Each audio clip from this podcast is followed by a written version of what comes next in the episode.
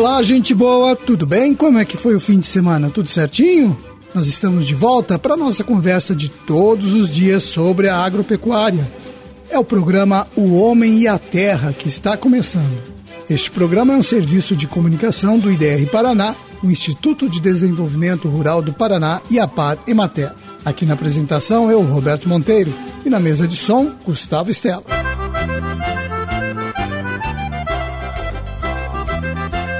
Hoje é segunda-feira, dia 17 de janeiro de 2022, dia de Santo Antão. E o meu calendário está dizendo que hoje a lua entra na fase cheia às 20 horas e 48 minutos. A estiagem que atinge o Paraná já causou sérias perdas para a agricultura do estado. Em algumas regiões, até o abastecimento de água das cidades está sendo prejudicado. No sudoeste do estado, os municípios de Nova Prata do Iguaçu, Salto do Lontra, Salgado Filho, Capanema e Planalto estão em estado de alerta. Santo Antônio do Sudoeste e Pranchita já estão fazendo rodízio do abastecimento de água. A Sanepar pede para que a população colabore, evitando fazer limpeza pesada, lavagem de carros ou de calçadas. Como tem pouca água, ela precisa ser usada para higiene pessoal e alimentação. Então, vamos colaborar.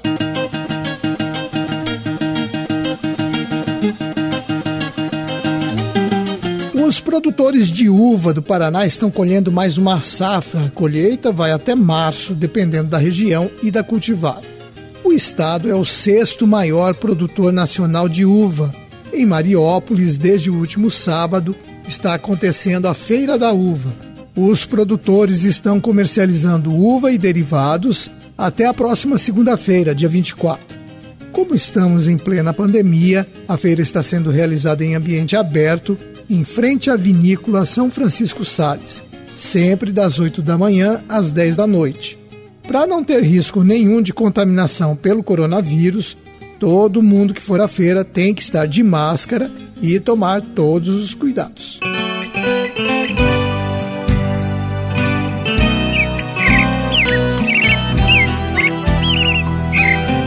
O calor e a falta de chuvas exigem do piscicultor algumas mudanças no manejo dos peixes. Para falar sobre este assunto, quem participa do programa de hoje é o Rafael Flávio Dias Cavalieri, de Dois Vizinhos. Tudo bem, Rafael? Tudo bem, tudo certo, Roberto. Ô, Rafael, a falta de chuvas está afetando os tanques da região de Dois Vizinhos? Sim, nós temos uma renovação de água limitada com essa condição de estiagem aí que vem assolando o nosso estado, principalmente a região oeste e sudoeste, nos últimos 60 dias. Aí. E como é que os produtores estão se virando para lidar com essa situação? Primeiramente, tem estar sendo feito o um monitoramento da qualidade da água, onde estão esses peixes alojados. Uma alternativa que nós encontramos aqui foi planejar um menor alojamento de peixes, né, frente ao que já se havia previsto pelos especialistas dessas de chuvas abaixo da média. Nós já havíamos passado por isso no ano passado.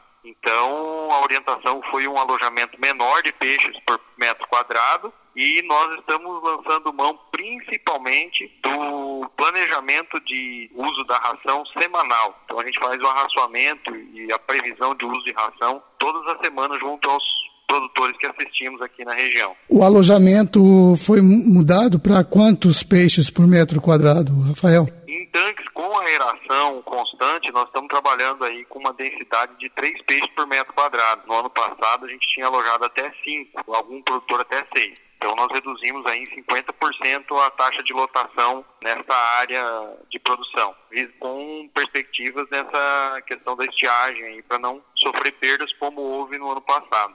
E essa questão da alimentação é fundamental nessa hora, né? Sim, porque a quantidade de alimentos que a gente fornece está ligado diretamente à qualidade da água, principalmente à presença da amônia tóxica. Então, o consumo de proteína tem que ser regulado pela renovação da água, né? a capacidade que o tanque tem de, de se regenerar, vamos colocar assim.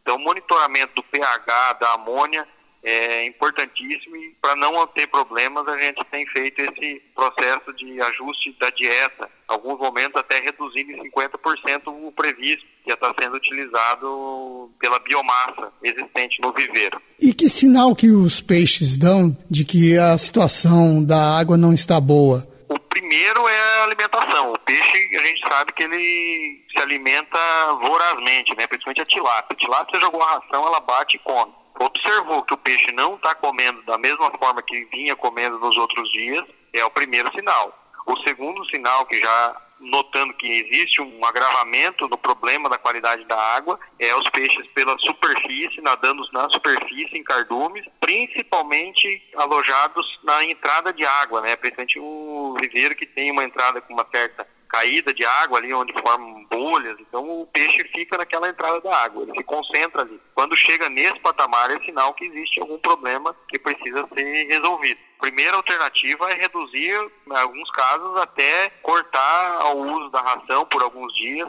para que o ambiente consiga equilibrar os teores de amônia aí da água, né? Que aí as, as bactérias, aeromonas, alguns outros micro-organismos vão fazer o metabolismo desse nitrogênio que está na água transformando-os em compostos não tóxicos para o peixe. Então a recomendação é que o piscicultor fique de olho no tanque, né, Rafael? Com certeza. O peixe diminuiu o volume de consumo, porque a temperatura da água está perfeita. Então o peixe diminuiu o consumo de ração, é necessário observar que tem algum problema. Tá certo então. Rafael, muito obrigado pela sua participação. Beleza, obrigado você, Roberto, pela oportunidade e estamos à disposição aí de todos os produtores da nossa região e de todo o estado que precisarem de alguma informação nessa linha da piscicultura. Pois é, vocês ouviram aí as dicas do Rafael Flávio Dias Cavalieri do IDR Paraná de dois vizinhos. E precisando de alguma informação, procure orientação com um técnico do IDR Paraná do seu município.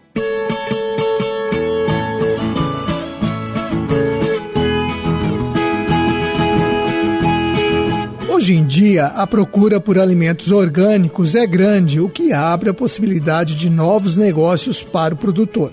Tem até a demanda por soja orgânica destinada à alimentação humana. Pois é, e justamente para discutir este assunto, o Núcleo de Estudos de Agroecologia e Territórios, a empresa Guebana e o IDR Paraná vão realizar um dia de campo sobre a produção de soja orgânica em Bandeirantes, agora em fevereiro vai ser dia 3 de fevereiro na Universidade Estadual do Norte Pioneiro, a partir das 9 da manhã. Os participantes poderão conhecer uma área experimental onde foram plantadas algumas variedades de soja. Os técnicos vão falar sobre as tecnologias e manejo utilizado no cultivo da soja orgânica, além do manejo do solo, controle de plantas daninhas e mercado para a soja orgânica. Então, anote aí na sua agenda Dia de campo sobre a produção de soja orgânica, dia 3 de fevereiro em Bandeirantes. Mais informações você pode conseguir no IDR Paraná do seu município ou pelo telefone 43 3520 3200. Vou repetir o telefone: 43 3520 3200.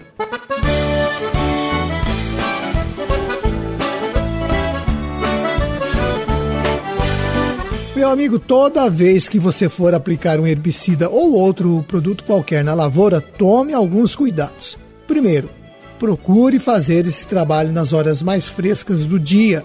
Use equipamentos de proteção e não faça a aplicação de agrotóxicos em dias de vento. Segundo, verifique se o pulverizador está bem regulado.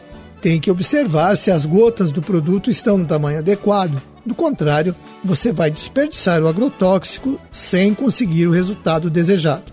E tem que ver se o pulverizador não tem vazamento. Olha, todas essas dicas são para você aproveitar bem o produto e não deixar o agrotóxico atingir áreas que não precisam de qualquer pulverização. É uma forma de você evitar a deriva que tem prejudicado muita gente.